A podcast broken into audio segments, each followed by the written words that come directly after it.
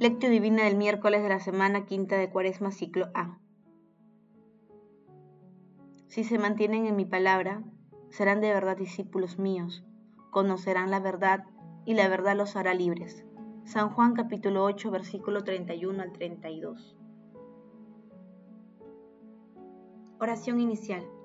Santo Espíritu de Dios, amor del Padre y del Hijo, ilumínanos con tus dones para que podamos comprender los tesoros de la sabiduría que Jesús nos quiere revelar en este día. Madre Santísima, intercede ante la Santísima Trinidad por nuestra petición. Ave María Purísima, sin pecado concebida. Paso 1. Lectura. Lectura del Santo Evangelio según San Juan, capítulo 8, versículo 31 al 42. En aquel tiempo, dijo Jesús a los judíos que habían creído en él si se mantienen en mi palabra, serán de verdad discípulos míos, conocerán la verdad, y la verdad los hará libres. Le respondieron, nosotros somos descendencia de Abraham y nunca hemos sido esclavos de nadie. ¿Cómo dices tú? ¿Serán libres? Jesús le contestó, les aseguro que todo el que peca es esclavo del pecado. El esclavo no se queda en la casa para siempre. El Hijo, en cambio, se queda para siempre y si el Hijo los hace libres, serán realmente libres, ya que ustedes son descendencia de Abraham. Sin embargo, tratan de matarme porque mi palabra no ha penetrado en ustedes. Yo hablo de lo que he visto junto a mi Padre, pero ustedes hacen lo que han oído a su Padre. Ellos replicaron, Nuestro Padre es Abraham. Jesús le dijo, Si ustedes fueran hijos de Abraham, harían lo que hizo Abraham sin embargo, tratan de matarme a mí, que les he dicho la verdad, que oí de Dios, y eso no lo hizo Abraham.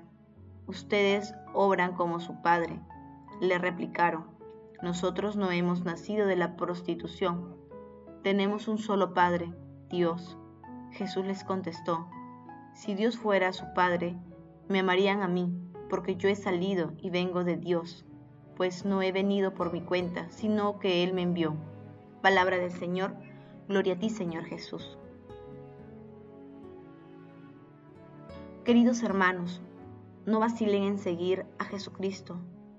En Él hallamos la verdad sobre Dios y sobre el hombre. Él nos ayuda a derrotar nuestros egoísmos, a salir de nuestras ambiciones y a vencer lo que nos oprime. El que obra el mal, el que comete pecado, es esclavo del pecado y nunca alcanzará la libertad. Solo renunciando al oído, y, a nuestro corazón duro y ciego seremos libres y una vida nueva brotará en nosotros.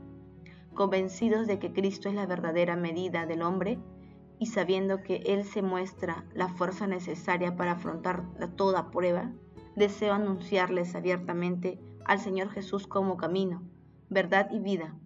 En Él todos hallarán la plena libertad, la luz para entender con hondura la realidad y transformarla con poder renovador del amor. Benedicto XVI.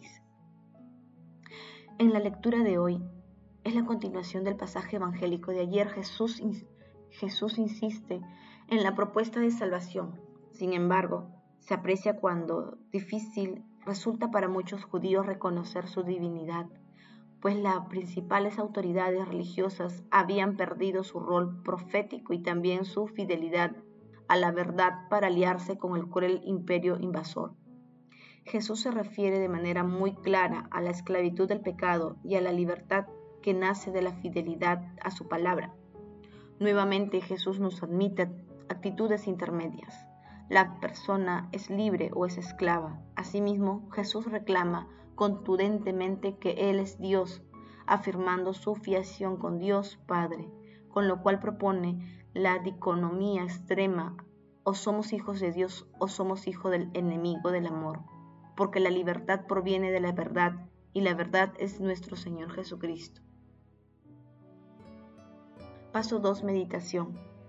Queridos hermanos, ¿cuál es el mensaje que Jesús nos transmite a través de su palabra? Es importante preguntarnos a la luz de la fe qué es lo que Dios nos comunica a través de las situaciones difíciles que atravesamos algunas veces. Una de las multitudes respuestas que encontramos en, en, todos estos llamados a ser testigos y discípulos de nuestro Señor Jesucristo a través de una conducta responsable y solidaria. Nuestro Señor Jesucristo nos sigue imitando de manera insistente a ser sus discípulos, pero muchas veces buscamos justificaciones humanas para evitar seguir su camino.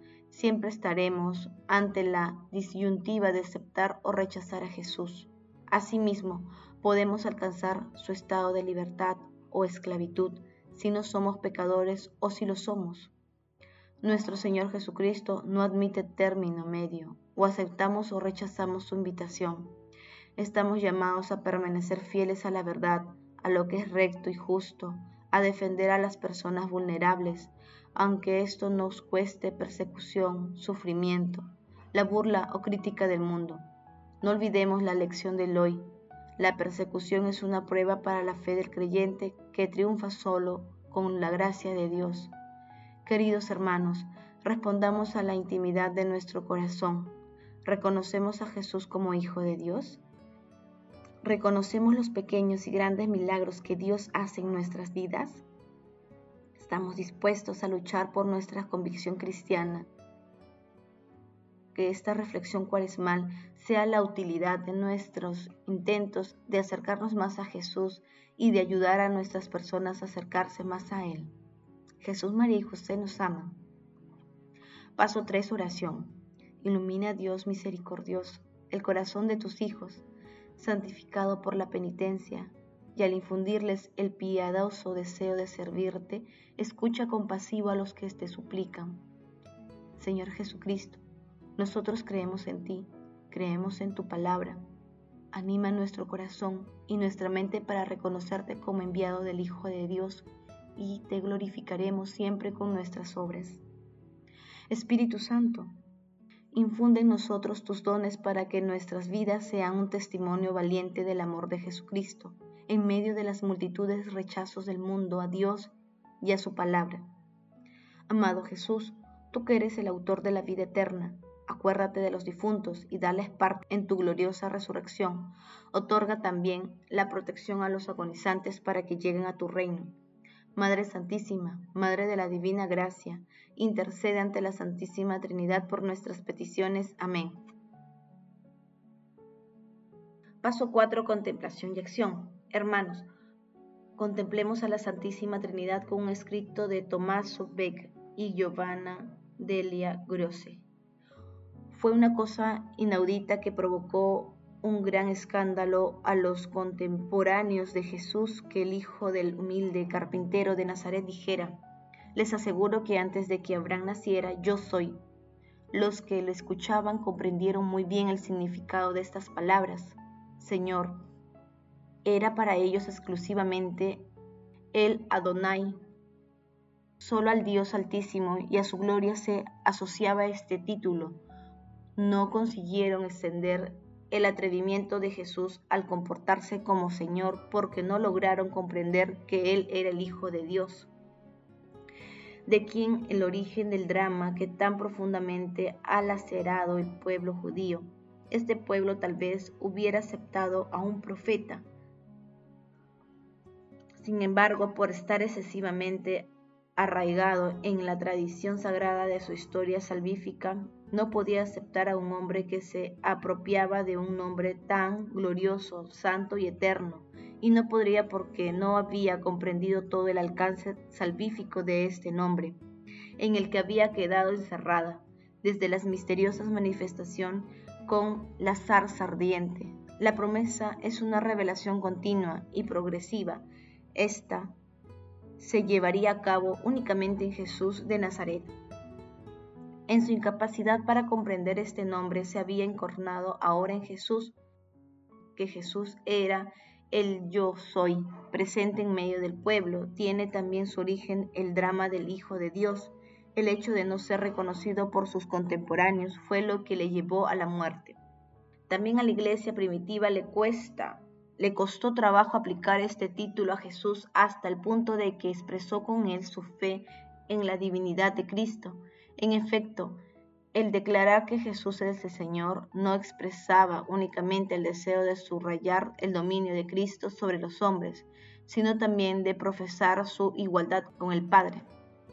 Resulta conmovedor que en las orillas del lago de Genezaret, en el centro de la casa de Pedro, en una habitación habitaba como capilla, se hubiera escrito infinitas veces, Kyrios Adonai, Toda la decoración de la capilla consistía en este grafito, Cristo es el Señor, como si se quisiera recordar a todo visitante lo esencial de su fe centrada en el, en el señorío de Jesucristo. Queridos hermanos, abramos el cofre de la misericordia que la Iglesia nos ofrece y acerquémonos a Dios a través de la confesión. Identifiquemos nuestras ofensas a Dios, así como las circunstancias en las que obramos mal con el fin de focalizar nuestros esfuerzos para superar nuestras debilidades. Invoquemos siempre al Santo Espíritu para que nos fortalezca y acompañe en este desafío. El amor todo lo puede. Amemos que el amor glorifica a Dios.